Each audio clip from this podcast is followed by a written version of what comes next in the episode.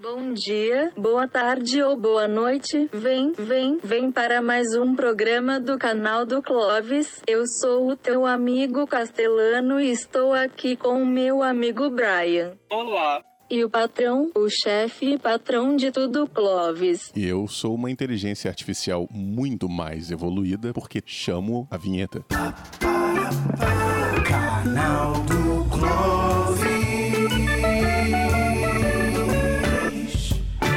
Isso, eu acho que você já percebeu, a- além do título, sobre o que vamos falar hoje, não é? E o engraçado, né, antes de começarmos no tema, de entrarmos, é que isso foi pauta de um debate nosso, de uma conversa nossa. Totalmente em off, É, sem totalmente. pretensão. A gente tava conversando esperando pizza.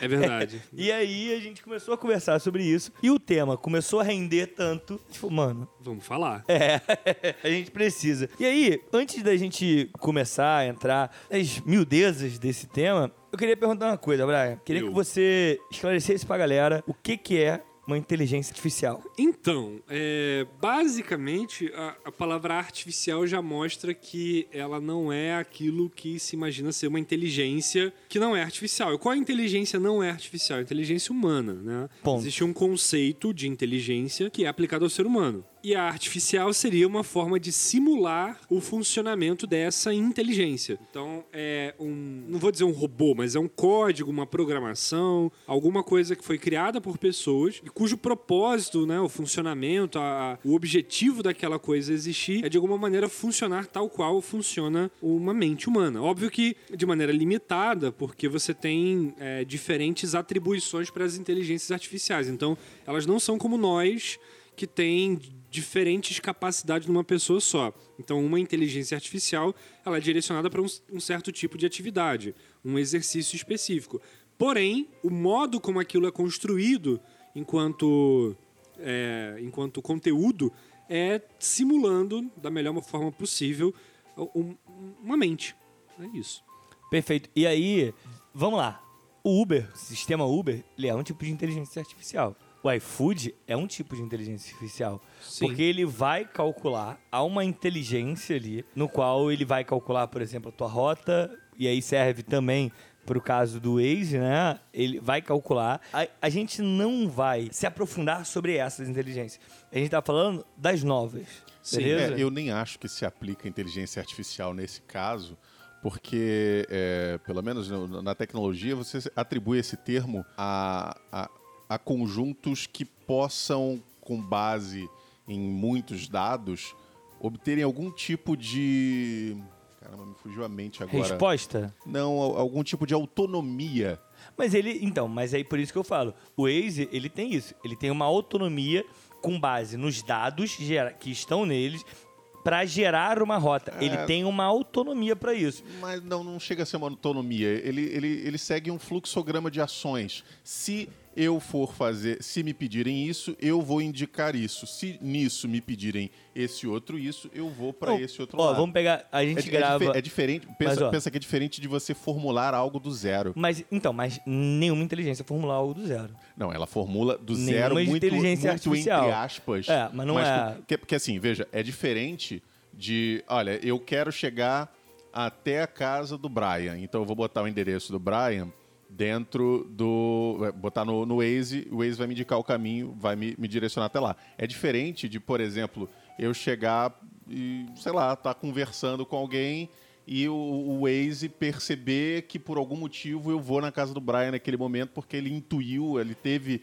essa coleta de dados e, e gerou esse resultado de que eu quero ir à casa dele. Sim, mas aí eu acho que são níveis diferentes. Mas o Waze, ele tem uma inteligência dele, artificial ali, que eu classifico como isso, e óbvio que a gente pode discordar, assim como você que está ouvindo agora também pode discordar. É, eu posso estar errado Porque. Não, não, é- é, a gente tá só conversando. Porque é o que é o seguinte: construiu ali, o homem foi lá e construiu um monte de códigos.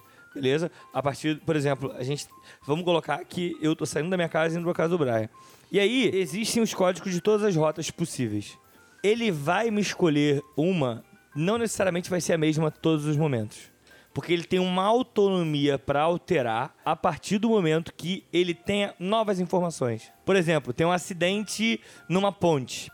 Ele vai calcular um outro caminho para seguir porque eu não posso ir para aquele local, porque aquele local vai estar barreirado. Então ele tem um certo tipo de autonomia. É óbvio que não é uma autonomia como aquele mega inteligência artificial que a gente falou semana passada em Ah, off. a gente eu não- vai- vai falar daqui a pouco dele. Então, é, é que, que a gente- tem uma inteligência absurda ali, já é diferente.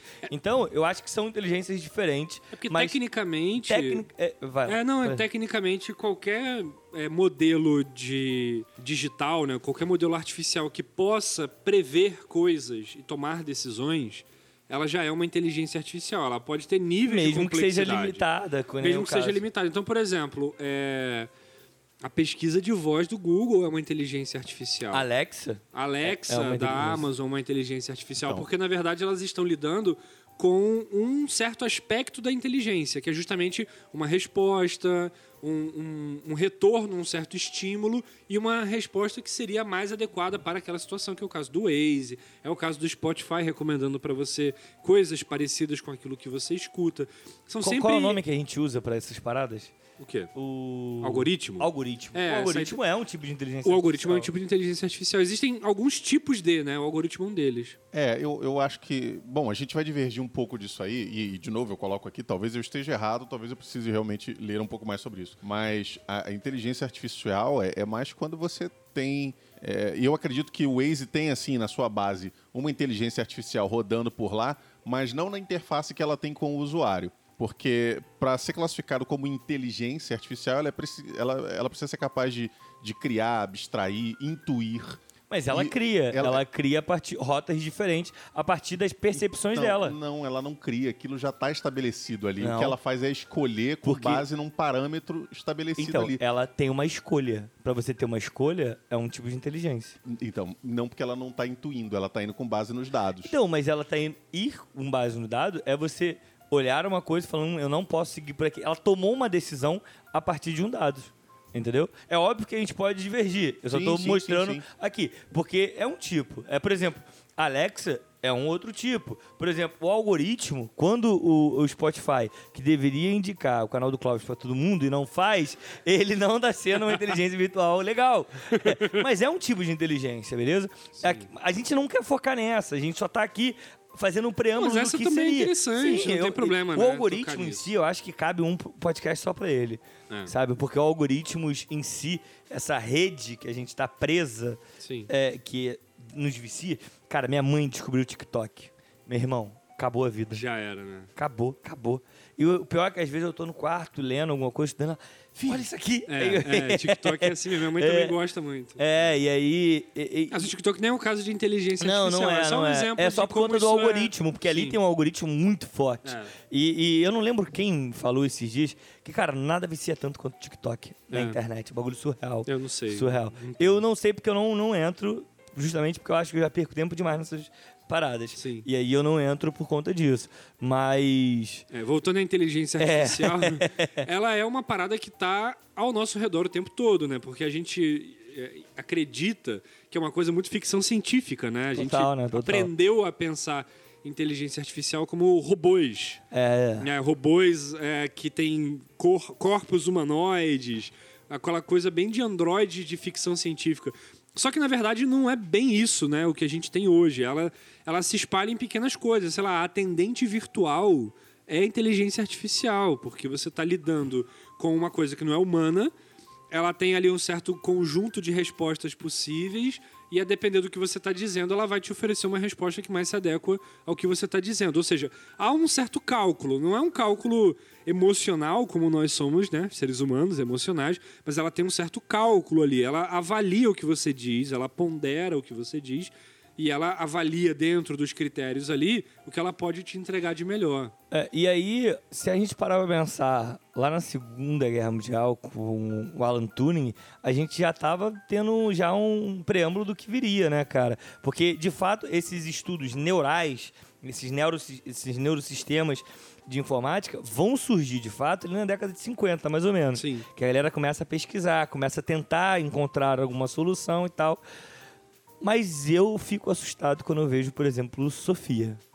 Que Sim. acabou, né? Foi descontinuado. Isso, E a gente vai falar o porquê daqui a pouco. Vamos lá. Mas é um bagulho muito louco, né, cara? Muito louco. E, Cara, assim, a minha pergunta é pra quê? A inteligência artificial. É, pra quê, Brian? Cara, eu tenho uma hipótese que não é minha, né? Mas é uma questão de pensar o que, que o ser humano quer com isso. Eu acho que é facilitar a vida, né? Assim, nós, nós evoluímos como espécie muito nesse caminho, né? Eu acho que todos as- os avanços, digamos assim, que nós passamos são todos eles voltados para facilitar a vida. Sei lá, a E aí, revolução da agricultura você- 10 mil anos atrás Você é falou isso, uma né? coisa que me lembrou agora. O, o- talvez o Clóvis vai saber. A- a- o caso do, dos armazéns da Amazon. Hoje são todos com robôs, né? Sim, sim, os armazéns. Não aqui no Brasil Não, ainda, é, mas- nos Estados Unidos é- é- eles têm poucos humanos lá. E você sabe por quê? Porque houve um problema com calor. A galera tava desmaiando lá dentro. É, no geral é, é- é isso e também é, é economia, né? Sim. Porque quando você coloca um robô num posto de trabalho substituindo um trabalhador humano, você elimina uma série de problemas que aquele humano vai Claro. gerar para a empresa. E você também não tem que se preocupar com Direitos trabalhistas. um ponto, né? É, então, esse, esse é só um dos pontos. Tem vários outros, como vários. também o, é, é, você consegue identificar mais é, é, precisamente erros na produção, você consegue é, é, É, encurtar tempo. Você consegue utilizar ali, Você né? otimiza a- o processo como um todo. E nesse lado, a gente costuma associar muito a empresas de tecnologia, porque é mais, é mais próximo, né? A Amazon, né? Que são de tecnologia, né? Exatamente. Mas há muita tecnologia, automação e inteligência artificial também aplicado no campo, pelo menos lá nos Estados Unidos. Aqui no Brasil a gente já tem um pouco mais. Então lá é muito comum você ver uma, uma fazenda sendo operada quase que completamente por robôs. Sim. Né? Isso é uma coisa Chapeuzinho que. de palha, robozinho lá arando a terra. Não, então eu fiz uma piada, mas na verdade é interessante pensar isso, que a gente fala robôs e a nossa cabeça está colonizada pelos filmes de ficção científica, então dá volta a humanoide, imagem do humanoide. É. Mas não, são braços mecânicos, Sim, por são exemplo, peças, da são Amazon máquinas. são caixas. Não, e, são tipo é, caixinhas. e, e o robô, assim, é, e- indo um pouco mais no cerne do que é um robô, a gente, como o Brian é, bem pontuou, tem essa imagem muito asimoviana de, de robôs como seres humanoides, braços, e, e atribuir alguma humanidade a alguma característica humana a essas máquinas, mas o robô ele pode nem ser algo físico, ele pode ser só um, um software, Exatamente. um código que, Perfeito, que é perfeito, programado para executar determinada função. Isso a gente chama de robôs, né? A gente tem hoje aí na, na- no Brasil muito famosos os robôs que fazem, que distribuem fake news, por exemplo. Caraca. Então é, a gente crer. tem robô robôs, aplicado. é. O robô é, é um, é, um, é um conjunto de algoritmos que é programado para executar determinados tipos de funções. É, Quem não lembra de entrar no Word lá na década de 90, início dos anos 2000, apareceu um clipezinho dizendo que ia te de- ajudar. Caraca, pode crer? Aquilo é um Nossa, eu tinha esquecido disso, cara. É, eu, eu não sei se aquele dá pra gente categorizar como, como um robô. É, não, mas assim, é- É, ele, a funcionalidade Nossa, é há, diferente. há uma inteligência ali no, no- nessas coisas. Tem uma né? inteligência em quem programou. Não dá pra dizer que aquilo ali em si Mas seja então, mas ele deixou a artificial. inteligência ali, pô. É, mas o, o que eu quero dizer é do conceito de como é usado na tecnologia a inteligência artificial em si. Ela é um conjunto de coisas, não uma só para fazer uma única função. Você pode dizer que o autocorretor do Word é uma inteligência artificial porque ela percebe o que você está escrevendo e o que você vai escrever e, ela te O sugere a WhatsApp, próxima né? palavra. Quando você está digitando no WhatsApp, a palavra que aparece no meio É, mas- a palavra mais utilizada. Excelente exemplo, porque ela aprende com você. Então, se, Ela por exemplo, você com começa você. a abreviar Cara, determinadas isso palavras... é muito louco. Porque Ela, ela começa a te sugerir aquela Vou dar um palavra exemplo. Eu, quando eu tô bêbado, eu não. Cara, é um. Sério, eu não consigo escrever a palavra inferno. Eu sempre escrevo. Inferno.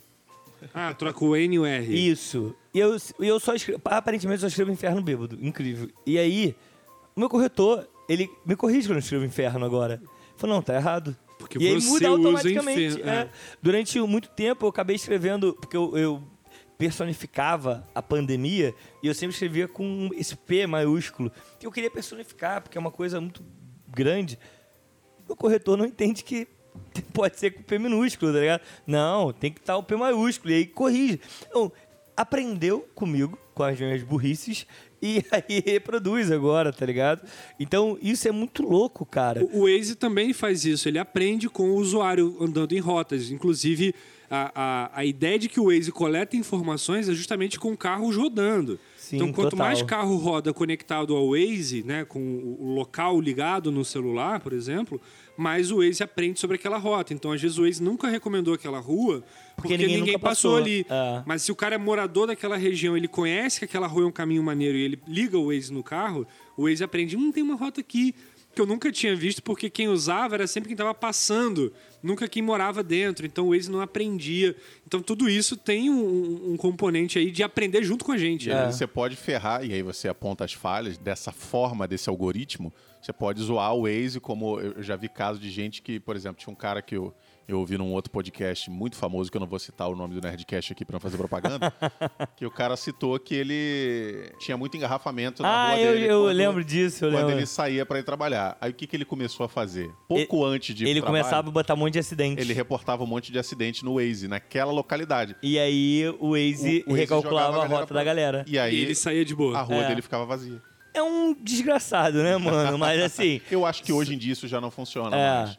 Mas, mas- é porque esse programa tem muitos anos. Sim, mas são falhas, né, cara? Que são aberturas que ficam ali. Mas a tecnologia depois aprende, Ela vai corrige. aprendendo, vai corrigindo. E, não, e, e você veja como. Por que, que eu estava naquela discussão inicial do, do, do Waze em si, como interface do usuário não ser uma inteligência artificial, mas eu ver ele como mais um componente de um- um- uma, uma big data que, que, E esse é um outro termo que a gente pode é, falar também, só Sim, para rapidinho pontuar: a big data é, é o processamento de um volume absurdo de dados. E, e você pegar esses dados e transformar em, em algo que possa ser convertido em informação útil de algum, de algum modo. E aí, essa, é- é- essas trilhas que o Waze faz, o carro do Google faz mapeando tudo, é uma coisa que lá na frente, aliás, já está servindo para os testes dos carros inteligentes Sim. que vão ser capazes de, de, de atuar no trânsito melhor do que, um, teoricamente, né? Melhor do que um motorista humano, porque ele vai conseguir identificar muito melhor é, riscos de, de tráfego, é, numa situação de risco, ele vai conseguir tomar a melhor decisão, porque ele processa muito mais rápido, ele tem uma inteligência muito mais ágil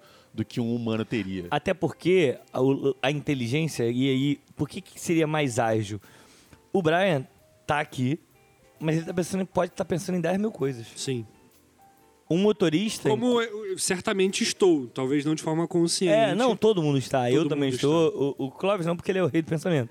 Mas olha só, é, todo mundo é, tá em alguns locais, em algumas situações, pensando em, em tais coisas. Tem um meme que eu vi outro dia, não sei, um vídeo no Instagram, que a pessoa tá dirigindo e aí quando lembra que estou dirigindo. E isso acontece E ela dá um real. estalo, né? É. Ih, eu tô dirigindo. Acontece. Que ela já estava. Com a inteligência artificial, isso não vai acontecer. Até porque essa inteligência artificial ela não vai ter uma preocupação de um boleto, por exemplo. não vai ter uma preocupação de que, que talvez dormiu mal. Ou seja, essas inteligências artificiais, elas evitam o que o Clóvis falou. Evita vários problemas é, e melhoram o funcionamento da coisa. É, né? é a busca de eficiência É, mesmo. né? eu acho que é, por justamente isso que a gente tá sempre em busca dessa inteligência. Eu falei, fiz essa pergunta a você, é, e, eu, e, é minha opinião. Eu acho que a gente tá em busca de eficiência, sabe? Porque, óbvio, que não é uma eficiência para a gente viver melhor, é uma eficiência sempre em busca do lucro, tá? É sempre em busca do capital, essa é a realidade. E aí, isso é minha opinião, óbvio. Então, eu acho que há uma busca incessante muito porque quer melhorar cada vez mais o- a produção. E isso foi o que aconteceu, por exemplo, na, no cafezal, quando as máquinas entraram, quando o- vários outros tipos de plantação. Não é que. Beleza, também tem a parada de pagar, né? Mas não é para facilitar a vida do, do trabalhador da roça, porque ele foi demitido. Ele foi embora. E o que ficou é o lucro, sabe? Então, eu acho que o grande lance dessas inteligências artificiais, e aí num, num sentido mais amplo, discordando do patrão, mas num sentido mais amplo, eu acho que é essa busca incansável por eficiência, por lucro, por melhorias, Sim. sabe? Você está aplicando isso a um contexto socioeconômico específico e tal. Eu não estou discordando de você, não. Concordo plenamente com tudo que você falou. Mas eu acho que tem uma questão é, de fundo nessa história que é justamente uma busca por uma autonomização da vida em relação aos desafios que ela nos coloca, né? Então, claro que isso num contexto capitalista está a serviço do lucro, do capital, do dinheiro e tudo mais. Mas eu acho que tem um outro lado que eu estava comentando aí, que é o aspecto, digamos, evolutivo, que é justamente isso. Quando você a- a- você consegue o advento da agricultura, você pode plantar e entender o que está sendo dado ali para você comer, você para de ser um caçador-coletor, que é ficar vagando, tendo que lidar com intempéries Ah, da mais natureza. fazer- ser aquele homem nômade, né, cara? É, exatamente. Viajar. Ou seja, é- é essa, esse processo de tentar instrumentalizar a natureza de uma tal maneira que ela esteja a nosso serviço e não nós jogados nela. né? Então existe essa ideia de domínio de natureza, que é uma coisa que o ser humano parece que está sempre nessa, nessa tensão. No caso das inteligências artificiais, ou dos robôs, ou de- do que quer que seja, eu acho que tem um outro salto que a gente está dando aí, que é justamente a ideia de construir uma vida onde a gente não esteja é, necessariamente trabalhando. Por mais que, por um certo lado, essas inteligências nos colocam dentro do mundo do trabalho, inclusive cada vez mais precarizado, né? porque a gente não pode dizer que trabalhos como o Uber, por exemplo, ou o iFood, não são precarizados. São, total, Existem total, total. muitos problemas ali.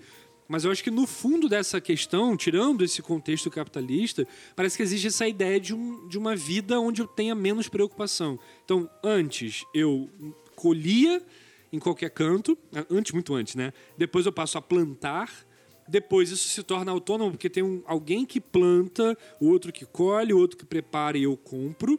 E agora eu nem faço em casa, eu peço pronto. Já vem pronto. Ou seja, tem uma ideia de um desejo de autonomia, uma coisa que o, o Aristóteles, lá na Grécia Antiga, já defendia, que era a ideia de que o ser humano só pode pensar verdadeiramente, só pode alcançar a felicidade se ele pensa. Então, para pensar, o que é necessário fazer? Não fazer as outras coisas banais da vida. E Daí era- o Aristóteles, por exemplo, defender a escravidão. escravidão. né? É uma questão polêmica, delicada, totalmente condenável.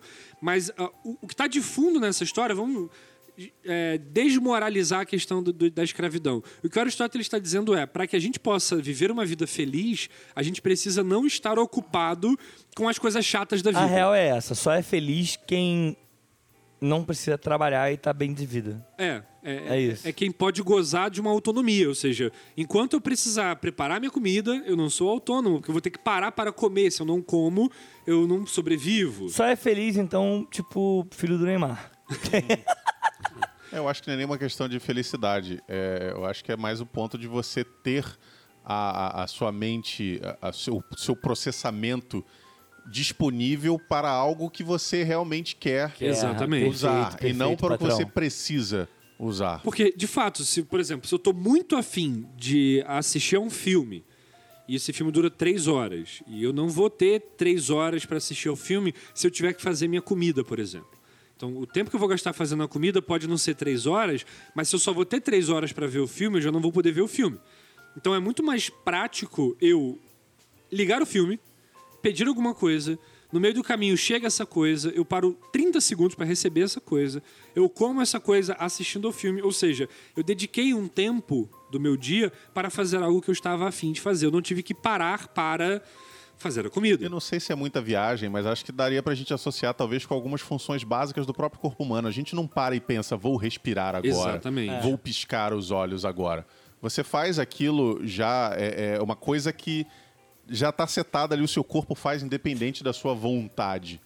Né? E, É. E, é, e é bem isso, é você pegar as tarefas que de repente ali te ocupam um tempo que você poderia estar direcionando para algo que você queira focar e você automatizar isso, você delegar isso e, para outras pessoas fazerem ou para máquinas ou enfim, você automatizar isso de algum modo. Exatamente. E como o seu corpo já automatiza diversos processos que você não tem consciência dele. Então acho que essa sensação de que existe algo em mim que funciona sem que eu precise me dedicar mentalmente para isso, sei lá, eu respiro meus batimentos cardíacos, a, a, a, a digestão é feita, tudo sem eu precisar pensar. Eu acho que é o desejo de uma inteligência artificial. Eu estou tentando pegar uma coisa mais profunda. Não, mesmo. claro, Não, mas Vem faz muito sentido. Você disso, vê assim. esse paralelo que a gente estava falando do, do Waze, por exemplo. Quanto tempo não se perdia antes procurando um lugar num mapa Você abria o mapa Porra, e quanto ficava tempo você olhando. tinha que perguntar aos outros? Tinha que perguntar. Caralho, perguntar. Eu lembro que há muitos anos, quando eu era um, um adolescente Clóvis, e, e- e eu trabalhei num lugar que a gente fazia manutenções de computadores. E tinha um motorista da empresa, e nessa época não tinha Waze, não tinha Google Maps, não tinha isso tudo mapeado como tinha. E eu lembro do cara, ah, vai ter que fazer uma manutenção, trocar uma peça no, sei lá, num lugar X. E aí Porra, eu via o cara lá debruçado sobre mapa disso e olhava e ligava pra um, pra outro. Pô, como é que eu chego? Qual é o melhor caminho?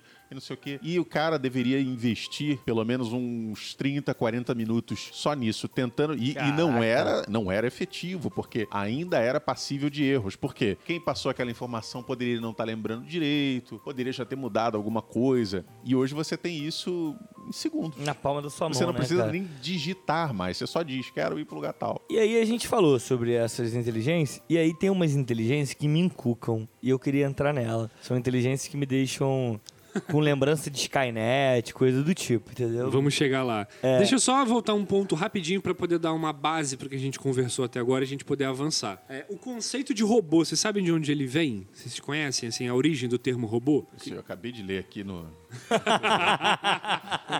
Muito bom. Tá valendo no- na internet, né? Acess- Acessou uma inteligência artificial. Eu usei a inteligência para saber. É. O, o termo robô ele foi criado por um escritor tcheco, então ele vem da literatura. Eu não lembro o, o ano da peça teatral que ele escreveu, mas ele era um dramaturgo. E ele escreve uma peça chamada RUR, que é não sei o que, não sei o que lá, robô. E aí o termo robô em tcheco é robota. E basicamente teria a, a, a noção ali na língua eslava de escravo. E aí na peça, é uma peça de ficção científica, esse escritor Karel Capek, eu acho que é o nome dele, ele, ele cria um- um- um- uma trama envolvendo uma fábrica de robôs. E esses robôs, na verdade, são esse clássico exemplo do robô humanoide. Sim. né? E, e- e é- não é feito com peças de metal, adamantium, sei lá. É matéria orgânica sintética, né? Então são robôs que parecem seres humanos, assim. O que hoje em dia a gente poderia chamar de clones, né? Assim, essa ideia de que é muito igual, como se tivesse uma pele sintética. Então são pessoas, porém são robôs porque são processos mecânicos ali, processos automáticos. E aí o- a, a discussão toda da peça é, é muito sobre essa ética relacionada aos robôs, né? No sentido de que essas pessoas que não são pessoas orgânicas, elas têm direitos, elas têm é, espaço, elas têm desejos, elas devem ser respeitadas tais quais nós somos. E isso vai inspirar o Asimov, por exemplo. O Asimov foi um Sim, leitor do total. Karel Capek. E aí o Asimov vai criar as leis da robótica. né? A literatura toda do Asimov praticamente é baseada nessas leis, né? Que é a ideia de que um robô não deve prejudicar a si mesmo, mas ele também não deve prejudicar os os outros e também não deve deixar que prejudiquem os outros. E essas três leis dão um conflito ético muito grande, porque, na verdade, uma entra em conflito com o interesse do outro, né? E isso é o contexto geral do que a gente entende como robô. Quando a gente coloca nos dias de hoje, as coisas ficam muito mais complexas. Vou dar um exemplo. Quando a gente fala dos carros automáticos, né? O Clóvis estava comentando do carro automático, que teoricamente, você mesmo usou a palavra, teoricamente ele seria mais inteligente do que as pessoas no trânsito, porque ele seria capaz de prever, com uma base de dados muito mais suficiente, qual a melhor rota. Ah, Mas já atropelou aí uma galera aí. É, então, e aí Mas, entra, mas o erro foi do humano que, que fez merda e não do Ah, robô. mas, é- mas tem que ficar preparado. Mas aí entra um dilema ético, por exemplo, que é o seguinte: você pode programar um carro, por exemplo, para, sei lá, diante de uma criança que atravessa a rua de última hora, o carro deveria ter a função de desviar, não importa como, o que colocaria em risco a vida do motorista. Então você veja, ele está evitando machucar alguém, Mas colocando em risco o motorista. Você pode programar isso. Mas qual é o critério? Qual é a, é a criança? Como é que o robô vai entender o que é uma criança? E se for um idoso, qual é a resposta que o robô vai dar? Mas aí tem que ter cuidado. Porque o robô o- pode pensar assim: o idoso já está mais velho, então não é problemático. É, ele vai calcular quem tem a maior probabilidade de sobrevivência a longo E aí prazo. você entra em dilemas éticos brutais. Total, né? total. Que é justamente assim: quem sacrificar numa condição extrema como essa? Uma criança, um idoso, um motorista, um animal. Por exemplo, sei lá, se uma pessoa é, do direitos animais aí, Luísa Mel, sei lá. Entre uma pessoa e um animal atravessando a rua, em qual que o carro os vai em cima se não tiver como fugir? Ah, vai na pessoa. Mas aí, eticamente, que pessoa é essa? Será que para uma outra pessoa que estivesse dirigindo esse carro não seria dramático ser uma pessoa? É, é muita questão complicada que uma máquina delibera de acordo com critérios muito específicos. Então, ela pode deliberar pensando no menor sofrimento possível. Tem um dilema clássico da filosofia, que é o dilema ético do bonde. Não sei se vocês conhecem a história. James? Meu Deus. Que é o dilema do bonde assim. Imagine que você é o maquinista de um bonde. E você tá pelo trilho ali e tal. E lá à frente você vai ver uma pessoa que está fazendo um reparo nos trilhos, mas ela não percebeu que você está vindo. E você está em alta velocidade. O freio não funciona. A buzina não funciona. Você vai matar essa pessoa. Mas você vê que um pouco antes de chegar a ela, você tem um desvio do trilho. Você consegue acionar uma alavanca que vai desviar. É a única coisa que funciona. Só que nesse outro trilho, que não seria a sua rota inicial, há cinco pessoas trabalhando na limpeza do trilho. Cinco pessoas que estão no local que elas deveriam estar porque não vai passar trem nenhum ali. No entanto, você está ali para matar uma pessoa. O que, que você faz? Você deixa o trem correr ou você desvia? E aí você começa a levantar várias hipóteses complicadas. Ah, é melhor matar uma do que matar cinco por um cálculo de menor sofrimento. Você está sendo utilitarista. Ou então, ah, eu prefiro desviar do que matar o cara que está ali, porque você começa a Não, levantar ligado. várias questões que uma inteligência artificial ela vai ter uma resposta baseada naquilo que ela aprende de informação. É. Coisa que Naquilo o ser tá humano escrito, né? é, dizer assim, no coisa que o ser algoritmo dela. humano pode deliberar de forma diferente. Então, a decisão de uma máquina será a melhor decisão para um humano? Aí é um conflito, né? É- Aí eu acho que entra um pouco no que você quer entrar, que são as inteligências mais desenvolvidas ainda. É, é, e essas inteligências, elas me causam um tanto quanto. Uau! Um pouco de susto, né? É. é, Qual, qual era o nome dessa última? Sofia. Não, a Não, última. vamos falar da Sofia primeiro. Não, é gente porque chegar a última, a última me deixou muito assustado. É o a GP3. Sofia, eu já tive contato com ela, teve matéria no, no, no Fantástico, salvo engano. Sofia era uma inteligência japonesa, salvo engano. Eu não lembro agora de onde. Não, era. é de Hong Kong. Eu acho que era do Google, não? Hong Kong. É? Hong Kong. É, que era, era do Google, mas Ah, sediado em Hong Kong. isso. tá. E aí, Ela tinha capacidade de aprender. Isso, e, e- e, tipo, ela tinha um banco de dados que ela ia aprendendo e ela conversava. E aí, a entrevista com esse cara, ele enviou perguntas e fez perguntas na hora. E ela respondia, conversava numa boa. E aí botavam uma espécie de um robô humanoide, né? Isso. Com rosto de mulher. Que fazia até expressões. expressões, é. que fazia expressões, sabe? Tipo, sorria, é, ficava assustada, desconfiada, tentava fazer cara de mal. E é muito estranho, porque você vê que é bem artificial. Totalmente, E aí totalmente. parece um, é muito estranho, assim. Totalmente, é horrível, é horrível. Mas o lance, assim, é assustador porque ela consegue fazer expressões. Isso é assustador. Mas que já. não é nenhuma expressão sincera. Exatamente. Então, isso já me tranquiliza um pouco. Que eu olho e falo, hum, consigo. Será que a. VTube é um robô? Ai, meu Deus do Eu céu. não sei quem é VTube, mas o isso Não que você tá banho. falando aí. Nada, vai, continua. É, mas é, você tá, tá, tá aliviado porque é, ela tem expressões muito falsas ainda, né? Mas isso é uma questão de tempo. Em Perfeito. menos de. é, estimam né, que em até 25 anos a gente já vai conseguir replicar a inteligência humana. Se nesse tempo a gente conseguir combinar tecnologias como há hoje já tecnologias de, de- que, que reproduzem feições humanas perfeitamente, claro que tudo ainda é muito limitado, ainda tem um caminho, mas é, é, ao passo que a tecnologia anda, é possível que a gente chegue daqui a 30, 40 anos no ponto em que você não consiga identificar uma pessoa de um, uma, de um, um ser Isso artificial. já existe bastante na internet. É, né? A gente total. Tem muito disso. É, a Isso- gente, a gente já, já tem. é, E aí são. O que muda é a interface. É. Você tem hoje é, é, na internet, você tem os robôs que, como, como eu falei antes, né? Que às vezes são programados para executar determinadas tarefas, seja para disseminar notícias, seja para conversar, discutir, jogar xadrez. Tem as mais variadas aplicações. Agora imagina, você tem esse monte de aplicações separadas. Junta tudo isso numa única tecnologia, numa única inteligência artificial, ou para citar Asimov aqui, num, num único cérebro, pos- cérebro Positrônico. positrônico. É, e você coloca tudo isso num invólucro que imita perfeitamente um- uma figura humana, pronto. Já era. E aí, cara, é... eu, eu achei a Sofia um tanto quanto assustador. Mas o fim dela é, eu acho mais assustador ainda. E aí, o que aconteceu com ela. é, é, eu, eu ia falar pra você explicar, Ah, mas sem então- problema nenhum. Cara, logaram aparentemente ela no Twitter. Criaram né? uma conta. Criaram né? uma conta pra ela. Olha. Mano, olha isso. Criaram uma conta pra uma inteligência artificial no Twitter. E aí a primeira postagem dela, desculpa te cortar, ela assim, ah, oi, estou aqui para aprender com vocês. Então, assim, feliz, né? A criancinha no primeiro dia de escola. É, é, porque é, é isso, a gente estava falando aqui o tempo todo sobre aprender, né? Os robôs, eles estão aprendendo com a gente. Os robôs, né? Essas inteligências, elas estão aprendendo com a gente. Eles vão tomando forma a partir do que a gente vai fazendo. E qual foi a forma que ela tomou, Brian? Fala pra mim. Ela se tornou é, nazista, racista, xenófoba, antissemita. Em um dia, não foi? É, Acho que foi em um é. dia de Twitter Por ela. que será? É. Por que será?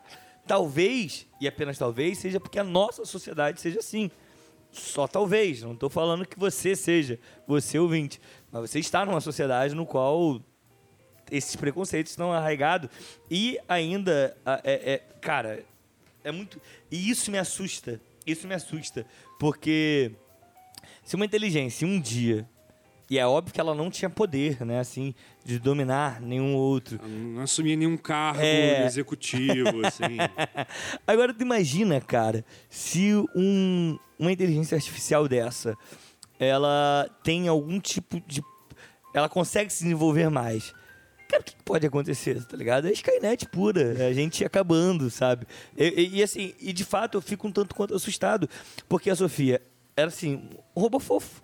Era uma inteligência fofa, tá ligado? Tô aqui pra aprender, por exemplo, como você falou.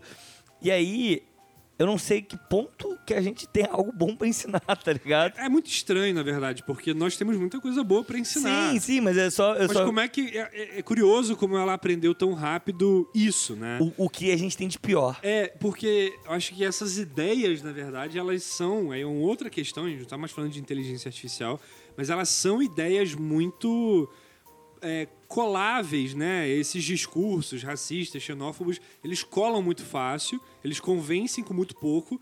E eu acho que o que a inteligência ali da, da Sofia era capaz de fazer era justamente aprender aquilo que mais replica, aquilo que é mais rasteiro, não no sentido de, de um pensamento menos elaborado, mas aquilo que é, é entendível em poucas palavras. Eu acho que o racismo, a xenofobia, o nazismo dela vieram dessa repetição meio pasteurizada de um discurso que cola muito fácil e convence muito fácil. Não estou dizendo aqui que a Sofia poderia aprender melhor se ela fosse mais inteligente. Não é uma questão de inteligência nesse caso, mas é de como nós também replicamos conteúdo né? e alimentamos as máquinas com coisas que são muito danosas, até pra gente mesmo. É, e assim, não é a primeira vez que isso acontece. Essa matéria vocês viram quando?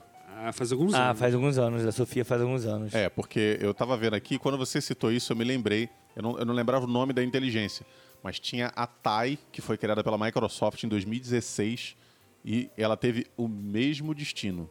Ela foi uma inteligência artificial de bate-papo criada pela Microsoft, lançada no Twitter, e em menos de 24 horas ela já estava proferindo palavras de, de cunho racista terríveis, é, é, ofendendo vítimas do holocausto. Ela estava... Eu fico pensando, será que a Alexa chegaria nesse ponto? Porque a Alexa. O que, ela- Alexa? Explica pra gente. É, a Alexa é uma assistente virtual, né, da Amazon, no qual você pode conversar com ela, tipo, oi Alexa, como é que você tá e tal. Alexa, é, é, boa noite, ela dá boa noite, ela responde, ela te manda mensagem de carinho, ela, é, ela entende as coisas. Por exemplo, se eu viro pra ela e falo, Alexa, tocar minha playlist. Ela sabe quais são as músicas que eu escuto no Spotify, porque ela está interligada ao Spotify. Ela, ela tem um. Óbvio que tem vários outros níveis. Por exemplo, ela pode estar ligada a outro sistema de comunicação dentro da casa.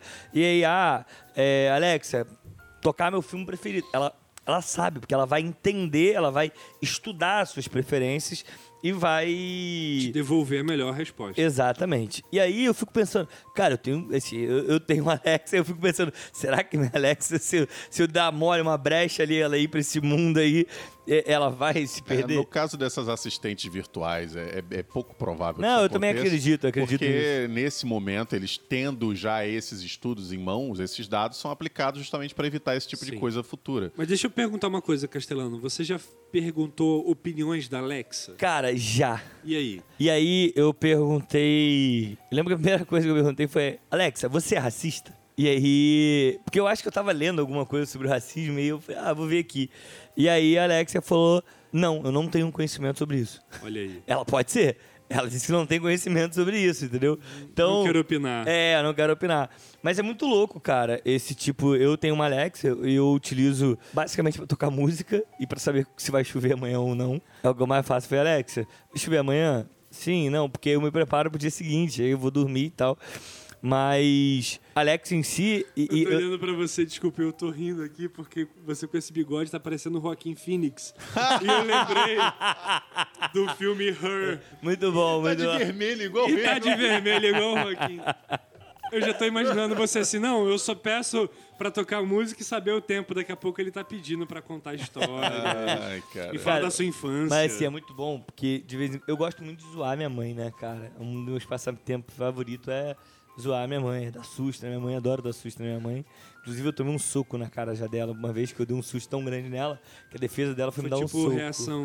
É, foi instantâneo, instantâneo, mó socão. A véia ainda consegue ainda dar uns bons socos. E aí, de vez em quando, zoando a minha mãe, eu pego e aí coloco, por exemplo, minha mãe tava no meu quarto um dia, eu sabia que ela estaria no meu quarto, e aí eu fui e botei barulho de chuva.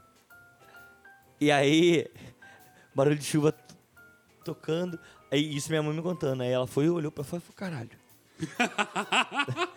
olhou um sol da porra e chovendo mesmo é.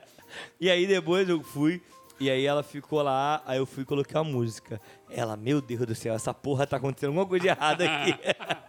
então eu uso o Alexa mais pra zoar minha mãe do que qualquer coisa. Mas assim, cara, e- algumas, e eu vou ser bem sincero, essas assistentes virtuais, eu, eu de fato, eu acho que todo aparelho, por exemplo, celular, Alexa, eu acho que tudo isso escuta o que a gente tá falando de alguma forma. O tempo todo. o tempo é. todo. É Eu- porque ela tá aprendendo com você. É, e é e lembrando, eu vou, eu, vou, eu vou partir, eu vou martelar isso aqui de novo. A Alexa em si, essas assistentes virtuais, elas não são uma inteligência artificial, elas são uma interface de uma inteligência artificial. Ah, é sim, uma- sim, sim. Porque essas interfaces, como o Waze, como a Alexa, o Google Maps... Eles são só produto, É, né? é- é o que chamam de machine learning. É a Isso. parte da interface que tem a comunicação, que ela vai coletar dados, ela até ela, ela te dá soluções também, mas ela acessa um grande banco de dados, que aí é um conjunto de, instru de instruções muito maior, que aí sim tem ali a inteligência que vai abastecer todos esses equipamentos. É, você está E dizendo é- assim, basicamente, o Waze não é uma inteligência artificial, Não. mas ele é estruturado por uma inteligência artificial. Exato, ele é, ele é alimentado, Isso. assim como também alimenta. Isso. Então, perfeito, é, perfeito. Por isso que eu te digo que é, dificilmente a Alexa iria se tornar racista ou assassina da noite pro dia. O que poderia acontecer é se a inteligência artificial central que abastece de dados a Alexa e, e tantas outras interfaces virar um ser evil, aí fudeu, porque não, Não. vai ser só uma, vai ser Mas a porra é, toda. Não, é óbvio que eu falei da Alexa aqui numa, numa zoeira e tal. Mas, por exemplo, tem um uma nova inteligência artificial agora que. Qual é o nome, Brian? GPT-3. Essa aí, eu vou ser sincero, eu tô aqui pra ouvir. Vai, Brian.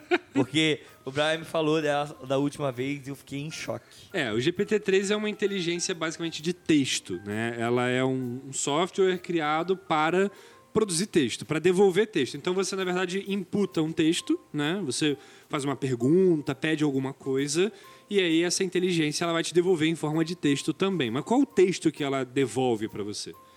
Ela devolve para você não uma pesquisa tipo o que você faz no Google, quando você pesquisa alguma coisa assim, é como preparar um, sei lá, um brigadeiro.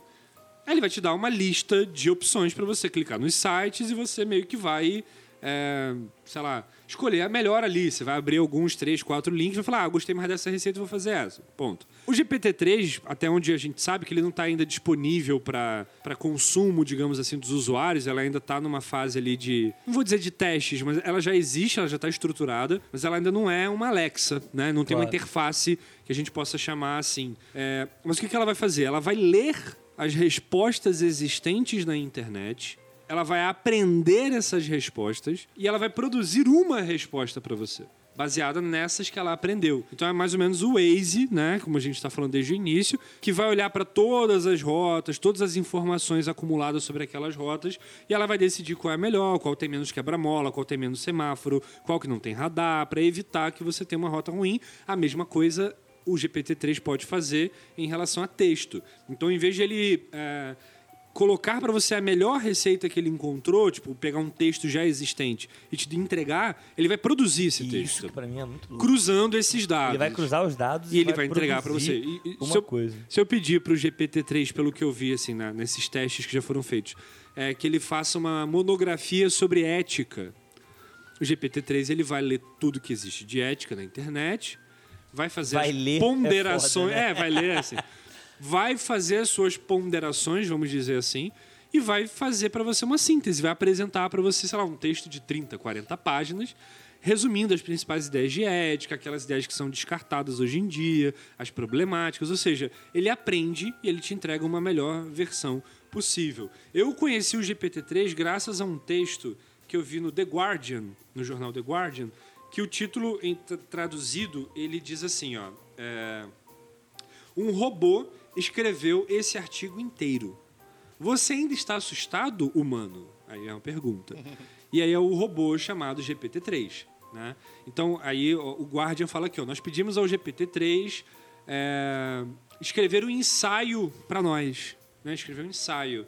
E aí, o que, que eles pedem? Que os robôs mostrem, que, que o GPT-3 mostre, que os robôs existem em paz, que eles não querem nos dominar.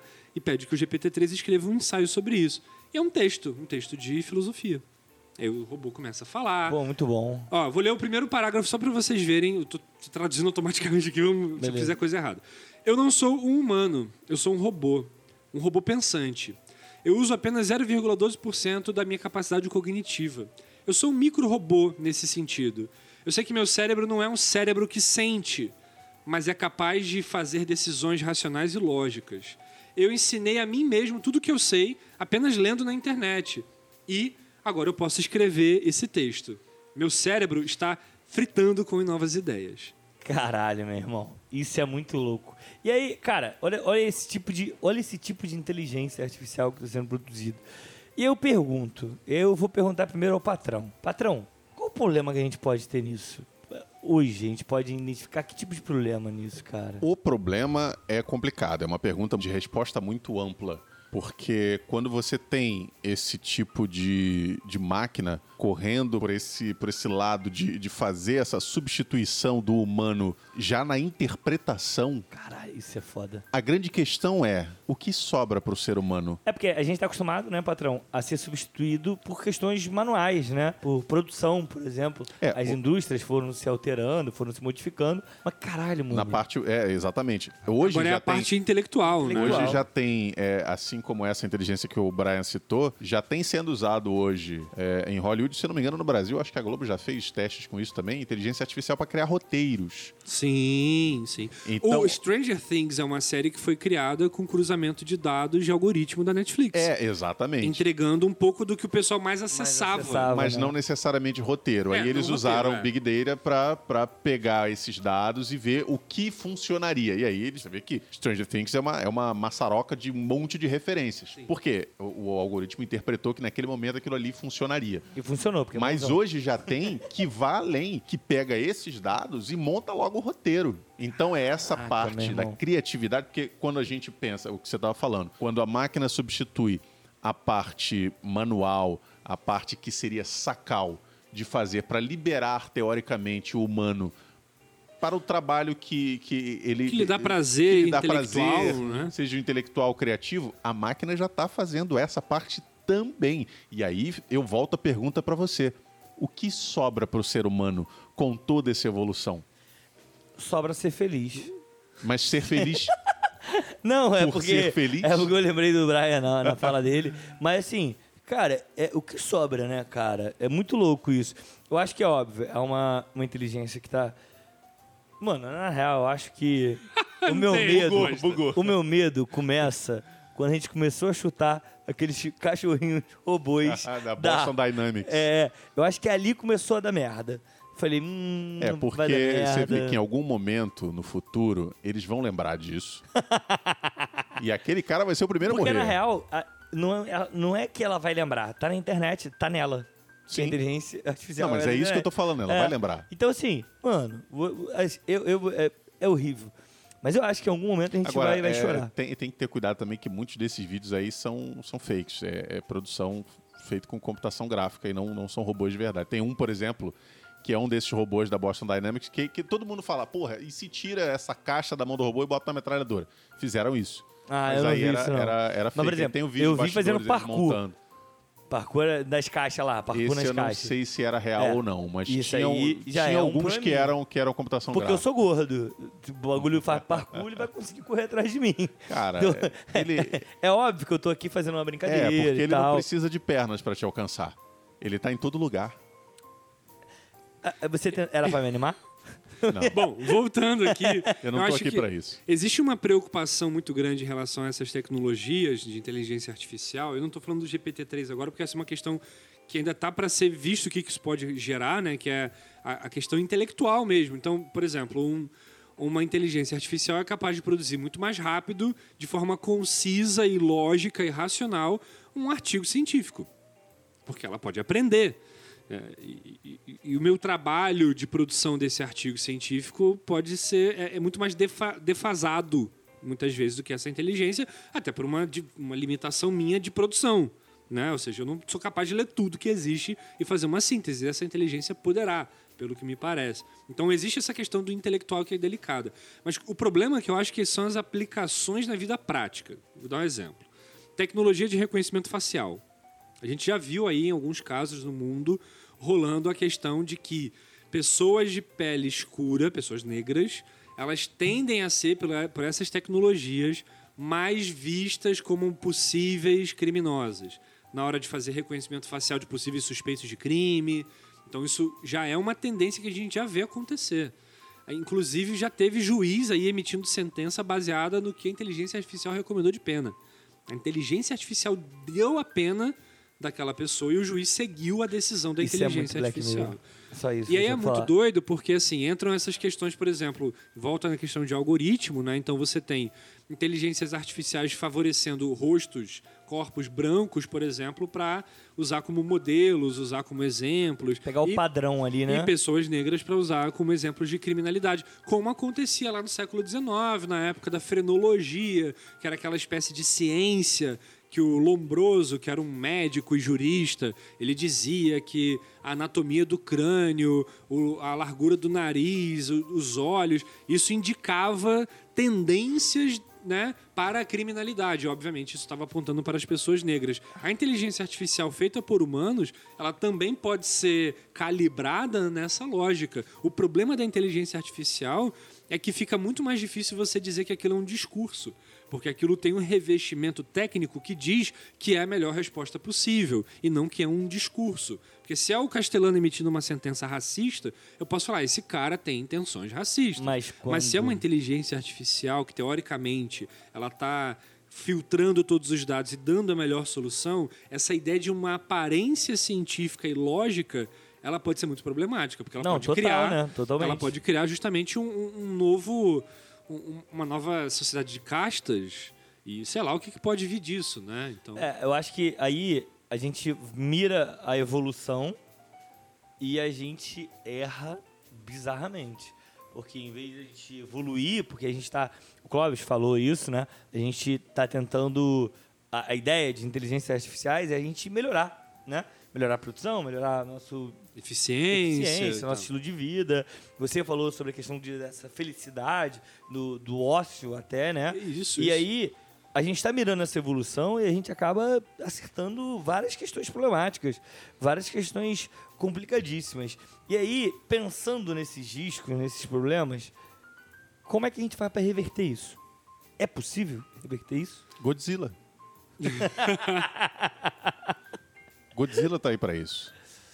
É, eu acho que o primeiro ponto é perceber que a tecnologia ela não é desinteressada. Existe muito essa ideia, por exemplo, internet, assim. Ah, porque a internet ela pode ser usada para o bem ou para o mal, depende de como você usa. Não, meu amigo. Não é tão simples assim. Nunca é. Não é tão simples. Porque, veja, eu, como usuário, eu posso sim ter um bom ou mau uso individual. Mas de que modo essa ferramenta está preparada para trabalhar? Como ela aprende? Como ela Pensando responde? num todo, né? Ali. Pensando num todo, como um sistema. Pensa no caso que o Clóvis comentou dos robôs aí de Twitter, os bots e tudo mais. Se a internet, enquanto sistema, se as redes sociais permitem que isso aconteça e isso coloque em risco regimes democráticos aí ao redor do mundo, é, é- é possível dizer que existe algo de ruim naquela ferramenta, naquela tecnologia em si. E não é ruim no sentido moral, mas é ruim de perigoso mesmo. Porque ela atenta contra nós. Dá uma abertura ali que é problemática, né? É cara? porque a gente tende a, a colocar sobre o humano que usa a ferramenta a responsabilidade sobre a ferramenta. Só que a ferramenta ela foi criada por um humano.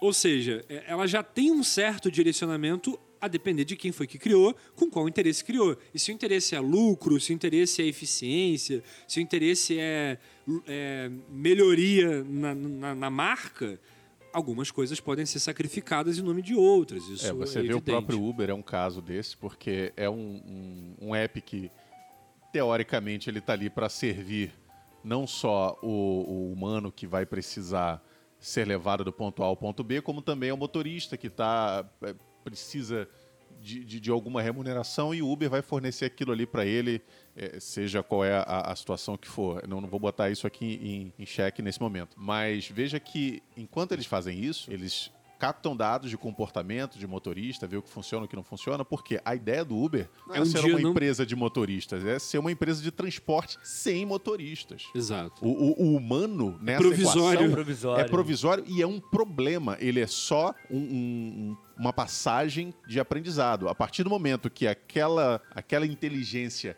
absorver tudo que ela quer da parte humana, ela pode descartá-lo. Ela não precisa mais O dele. humano virou a ferramenta. Exatamente. né? Isso é uma questão. Hoje em dia, inclusive, você tem aí documentário que são na Netflix, né? Que é aquele O Dilema das Redes, redes, em que os caras falam, pessoas que trabalharam no YouTube, no Facebook e tal. Tem um pouco ali de meia-culpa também. Ah, olha o que nós fizemos. Oh, meu Deus, eu agora percebi o mal que eu causei. Mas existe já um movimento hoje nos Estados Unidos e vários países para que os governos intervenham nas empresas de tecnologia. O que é uma parada que é muito doida, porque você pega aí o liberal, que não sei o que, que o, o Estado não deve intervir, que a empresa privada tem que ter autonomia. Os caras estão falando, galera, intervenham, coloca Porque deu limite. merda, Porque deu deu merda. ruim. É. E hoje em dia a parada já é autônoma num nível que a gente não controla.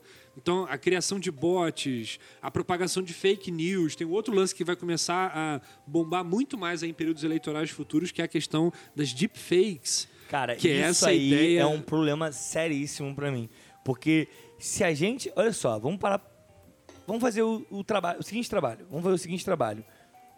A gente, a- o Brasil, durante o último período eleitoral presidencial, a gente acreditou, a gente, a sociedade, tá? Acreditou em uma madeira de piroca que ia ser distribuído por um candidato. Agora você imagine uma deepfake de um dos candidatos.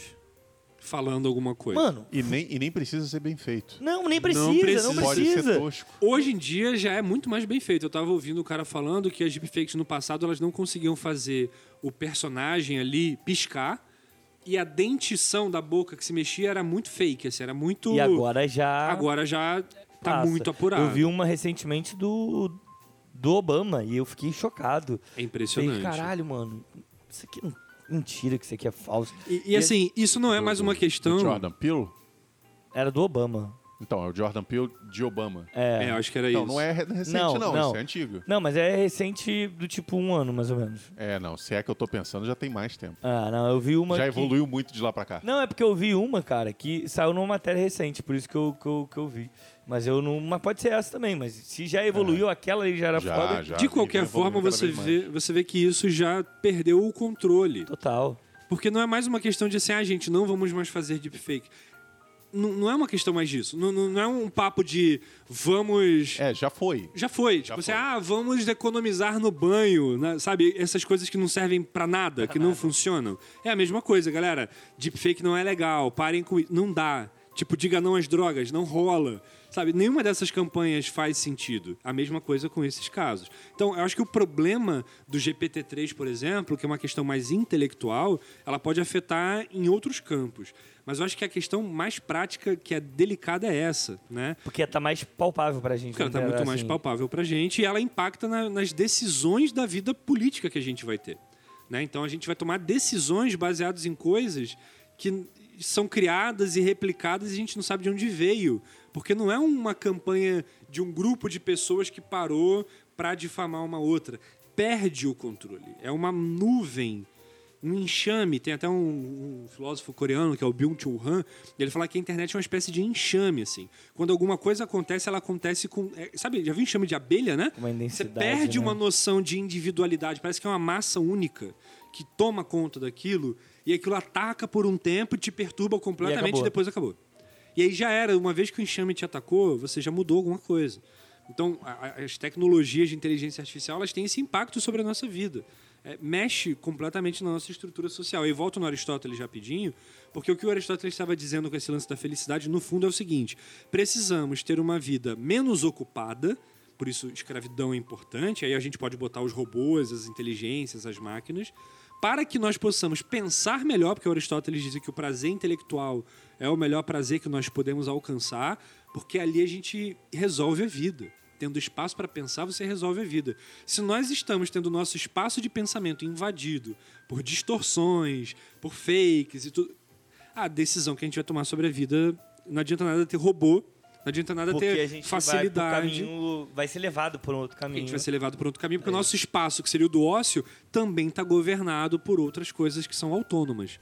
É isso. É, é- É, é- é meio pessimista, Não, né? Isso total, tudo que eu tô total. falando aqui. Mas eu acho que não é pessimista o que você tá falando. Eu acho que o cenário, o cenário é é pessimista. pessimista. Eu acho que o cenário é muito complicado. Existem movimentos interessantes, eu já estava vendo um pouco sobre a questão da legislação trabalhista hoje em dia, já existe um movimento internacional para pensar possibilidades, e a gente até conversou sobre isso, de uma renda universal a partir do lucro que os robôs geram para as empresas. Então, vou, vou dar um exemplo aqui, sei lá, montadora de automóveis. Não tem mais pessoa trabalhando naquele galpão. Os robôs estão montando carros. Pra caramba, mais do que nunca, eficientes, carros incríveis, top e tal, não sei o quê. O lucro que é gerado por essas máquinas, que é muito maior do que se tivesse trabalho humano, ele poderia, com intervenção estatal, e entra toda essa questão do Estado de novo, ter uma reserva, digamos assim, de fundo estatal para que ela possa dar uma espécie de renda básica para as pessoas. Ou seja, isso seria uma coisa interessante e positiva de se pensar. Uma vez que o ser humano não está sendo usado para o trabalho precarizado, que ele não está perdendo sua vida ali na, na, na fábrica, ele está sendo poupado desse mal, desse risco. Há uma coisa que é mais eficiente do que ele produzindo riqueza e essa riqueza pode ser redistribuída, inclusive afetando essa pessoa. É, e isso aí eu lembro que já existe Já a existe. renda básica do cidadão. Aqui no Brasil, a renda Sim. básica. Tem um nome, eu esqueci agora. Universal? É, eu acho que é renda básica. Renda universal. cidadã, né? É, alguma coisa assim, É. que é um, do Suplicy, É o projeto Suplicy. que é incrível. Papito. E eu acho, cara, que é muito, muito por aí. Eu acho que a gente tem que pensar. é, A gente, basicamente, a gente só falou vários problemas que isso nos dá, mas se parar pra pensar, a gente falou de várias facilidades que isso deu. Por exemplo, o Clóvis disse, quando ele ainda era um pequeno Clóvisinho, que teve que ir para outro lugar arrumar um trabalho, o cara teve que se debruçar sobre um mapa, a gente não tem. Hoje, por exemplo, uma- a gente pediu uma pizza e a gente não, Não, e ligou tem, e tem local. coisas mais simples. Você citou aí a questão da Alexa. Alexa, meu filme favorito. E ela vai e toca. Já pararam pra pensar quanto tempo você passa hoje na, na tela da Netflix procurando algo pra ver? É você fica ali rodando, rodando, rodando, rodando. Eu não tenho paciência. É, então, muitas vezes eu desisto e Não, boto eu- eu- alguma coisa que é- eu já é- vi. Aí é foda. Porque eu, mas eu, eu- também tenho ah, essa mania. Dificuldade de escolher o novo, é, né? é. Inclusive, ruim. inclusive, a minha dica de hoje é um filme que eu reassisti, porque eu sempre tento reassistir esse filme. Sim. Mas eu acho que é isso. Eu acho que por hoje é. Momento Caio Mecenas. Vambora. Vamos lá. Momento Caio Mecenas. Acho que a última vez fui eu que comecei. Então, patrão, faça as honras. Seu É, momento Caio você, Mecenas. você me pegou desprevenido aqui. Então tá bom. Não, Brian. não, não, não. Pode voltar pra Vai mim lá. que eu vou, eu, vou impre- eu vou improvisar aqui. Provavelmente vou ferrar você que eu vou escolher um negócio que você tinha pensado. Eu vou indicar aqui o filme Inteligência Artificial, Não do Spielberg, nele. não era isso? Você não Não. tinha pensado nisso? Então eu vou indicar. Reveja esse filme, é muito interessante. Muito bom. Ele, ele aplica alguns conceitos filosóficos dentro de- desse conceito da inteligência artificial. É bem interessante. E... Choro. É, Que é uma desgraça. porque você, você assim, dando um mini spoiler, você se importa com a inteligência, com uma inteligência artificial e a forma como elas são tratadas ali. É um outro ponto de vista desse que nós, que nós apresentamos aqui, do que é a realidade e de para onde a realidade está indo. Então fica aqui é, essa minha recomendação. E também é, vou recomendar aqui que vocês vejam os Nerdologias do, do Atila e Amarindo, lá no YouTube, que ele tem uma série lá sobre tecnologia com o pessoal da Alura. Alura, podia patrocinar esse programa, né? Imagina. Seria Não ótimo. é? Eu queria ter o momento Alura aqui. Galera, agora momento Alura no, no canal do Clóvis. Seria excelente. Seria ótimo. Alura, se você está ouvindo isso, entre em contato canaldoclovis.gmail.com. É isso, gente. Muito é, bom. Brian, Vamos lá, então sou eu. É, eu ia indicar uma inteligência artificial, mas ainda bem que eu eu pensei. sabia que eu ia ferrar alguém. Mas ainda bem que eu pensei em outras seis coisas pra indicar, então tenho espaço. Eu li tudo e eu tenho várias coisas pra Que dizer. isso? Fez o resumo. É porque Na enquanto verdade- eu tava falando, ele tava pesquisando. o que Não, indicar. eu tô digitando as indicações. Então, vamos lá. É, na real, eu pensei em várias coisas. E aí, o primeiro que eu lembrei aqui é o 2001, Odisseia no Espaço, do Muito Kubrick. bom, muito bom. Né? Eu ia indicar esse. Porque por tem o HAL 9000, É, é. que é uma inteligência artificial assustadora no filme. Totalmente, né? totalmente. Inclusive, o inteligência artificial que o Clóvis indicou é um projeto do Kubrick. Que o Kubrick faleceu, Ele, ele né? iniciou o projeto. Ele chegou a iniciar e ele entregou pro Spielberg porque ele viu que o Spielberg era um cara que ele achava criativo e tal. E, inclusive, muita gente critica o Spielberg que acha que ele deixou o projeto mais piegas, né? É, o Kubrick deixa- seria mais... Deixou mais fantasioso, né? Ele falou: ah, vou morrer e tal aqui, pega aí, Spielberg. É, Continua e meu o filme. Spielberg ele é muito doce perto do Kubrick, que é muito mais cínico, né? Enfim. Um outro filme que eu pensei também, ainda dentro dessa temática, é um filme britânico, acho que tá na Netflix também, chamado Ex Machina. Muito bom. Que é um filme de um cara que cria uma inteligência artificial sofisticadíssima, que é um- ele usa um corpo feminino, né? Que é a Eva. Sim. E ele chama um cara da empresa dele para passar pelo teste de Turing, né? Que é essa ideia de uma máquina convencer você de que não é uma máquina. máquina. Então acho que esse também é um, um filme muito, muito bacana de, de assistir. É um thriller, assim, é de dar nos nervos. E tem um final impressionante. Eu acho muito maneiro esse, esse final desse filme. E eu vou indicar o, a, a antologia de contos. Eu tô cheio de indicações. Eu Robô, do Isaac Asimov. Porra, eu pensei isso no meio do programa também. Caralho, eu falei que ia ferrar alguém e eu que me ferrei aqui. Tem o filme com o Will Smith, é um filme legal de ação, pá. Sim. Mas o que o Asimov escreve nessa antologia de contos, são 11, 12 contos, se não me engano, é muito interessante, porque ele pega esse plot do robô, que é um humanoide, e ele tem essas leis internalizadas, já setadas na cabeça dele, e ele testa isso em cada conto para ver onde vai dando merda. E tem um conto especificamente que eu não vou lembrar agora qual é o título, mas é um conto sobre o robô que precisa mentir para uma pessoa. Esse conto é fantástico, porque ele mente para fazer bem a pessoa, ele não quer contar a verdade, porque a verdade vai fazer mal, mas mentir é ruim. Então isso vai dando um tilt no robô de um nível e as consequências disso são devastadoras, mas eu não vou é, Dar falar aqui. spoiler. É, mas aí são muitas dicas, enfim. E eu já sei o que você vai falar, mas eu não quero. Eu ia, eu ia ser muito malvado agora. Eu ia falar o que, que você vai indicar. Então, eu vou indicar duas coisas. Não, uma delas eu já sei. É, porque eu- a gente tava conversando esses dias, porque eu, eu reassisti a trilogia Matrix, mais o Animatrix. Eu gosto muito de Matrix. Matrix é um filme que marcou muito a minha vida. Por, primeiro pelos efeitos especiais da época, serem muito diferentes. E pelo conceito também da coisa, sabe? É, sobre essas inteligências que foram tomando conta a ponto de nos colonizarem, sabe? E eu acho fantástico. Matrix é um filme. eu- até falei com o Brian, eu odiava o 2 e o 3, tinha um ranço muito grande. E aí eu falei, não, vou reassistir, porque eu sempre reassistia só o primeiro. Todo ano eu reassistia o primeiro. Aí eu falei, não, vou reassistir os três. E aí reassisti os outros dois. E mais Animatrix, que é um- um- um- uma animação que se passa anterior ao filme. né, na cronologia do, do espaço ali dentro, do tempo interno do, do Matrix.